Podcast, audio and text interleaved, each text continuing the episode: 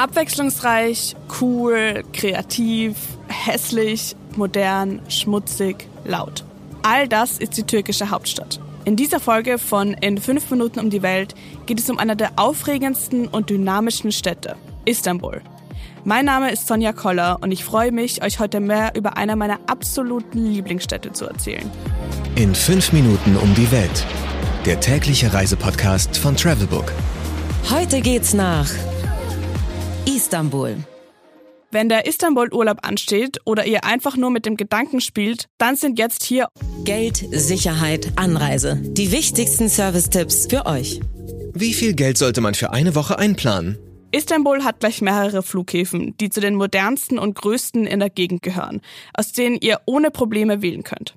Von Deutschland aus gibt's unzählige günstige Flüge in die türkische Hauptstadt. Wie viel Geld sollte man für eine Woche einplanen? Wirklich wenig. Selbst wenn ihr gut essen wollt, könnt ihr das für unter 5 Euro tun. Mit circa 50 Euro pro Tag kommt ihr hier also gut aus. Welche Gegend sollte man meiden? Es ist gar nicht unbedingt eine bestimmte Gegend, in der ihr aufpassen müsst. In der ganzen Stadt sind einige Abzugmaschen verbreitet, die Besuchern vor allem in touristischen Bereichen zum Verhängnis werden können. Passt vor allem bei Schuhputzern auf, die exorbitante Summen zum Putzen verlangen.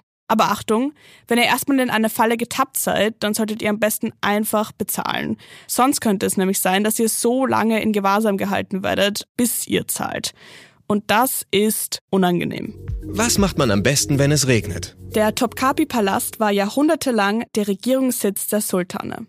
Nebenbei wurde hier auch das gesamte Osmanische Reich verwaltet und die Sultane wohnten dort auch.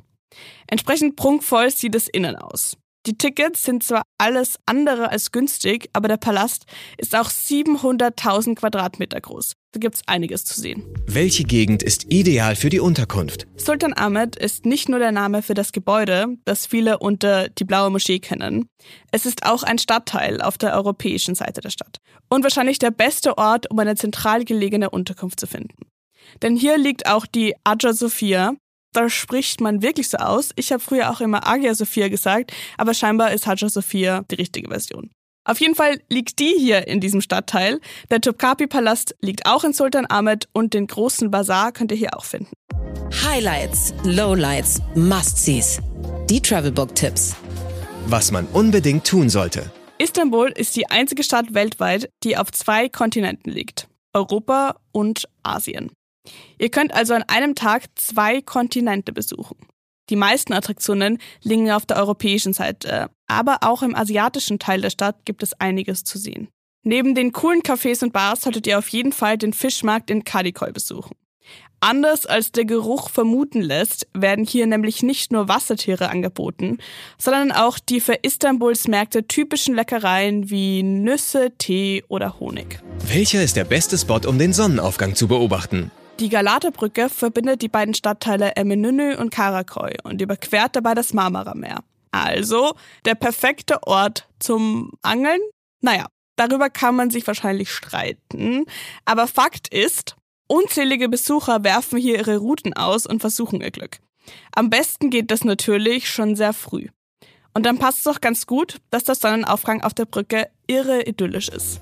Was man unbedingt tun sollte. Die wohl berühmteste Attraktion Istanbuls ist auch zu Recht weit bekannt. Wir wissen, die Aja Sophia wurde ursprünglich als Kirche erbaut, dann zur Moschee und später zu einem Museum umgewandelt.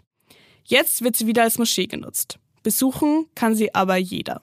Und ehrlich, das solltet ihr auch wirklich tun. Denn die Aja Sophia ist nicht nur von außen imposant, auch drinnen gibt es Beeindruckendes zu sehen. Aber Achtung, Frauen sollten beim Betreten ihre Haare, Schultern und Knie bedecken. Wo gibt es die besten Restaurants? Balat ist definitiv der bunteste Teil Istanbuls. Der Stadtteil liegt auf der europäischen Seite der Stadt und war einst und ist zum Teil immer noch Heimat der jüdischen Community von Istanbul. Es lässt sich dort wunderbar durch die Stadt bummeln und es gibt so viele nette und kreative Cafés in der Gegend, dass ich Coffee Hopping vorschlagen würde, um gleich mehrere der netten Läden kennenzulernen. Und da sind wir doch schon fast beim Thema. Mmh, Weltspeisen. Wenn ihr eine Pause von dem Trubel der Stadt haben wollt, seid ihr natürlich mit einem türkischen Kaffee und Baklava sehr gut beraten. Mit dem Kaffee, den wir in Deutschland kennen, hat die türkische Version allerdings wenig zu tun. Denn der traditionelle Kaffee ist sehr kräftig und wird daher in kleinen Tassen serviert. Zubereitet wird er in einer kleinen Kanne mit kupfernem Griff. Weil der Kaffee eher bitter ist, wird er oft mit etwas Süßem serviert. Da kommt Baklava ins Spiel. Das Gebäck besteht aus einer Art Blätterteig und ist meist mit gehackten Walnüssen, Mandeln oder Pistazien gefüllt. Das war's mit dieser Folge von In 5 Minuten um die Welt, dem täglichen Reisepodcast von Travelbook. Ich hoffe, ich konnte euch jetzt genauso viel Lust auf Istanbul machen, wie ich jetzt wieder hab. Zum Abschluss gibt's noch ein bisschen Istanbul auf die Ohren. Mein Name ist Sonja Koller und ich freue mich, wenn ihr morgen wieder dabei seid. 15 Sekunden Auszeit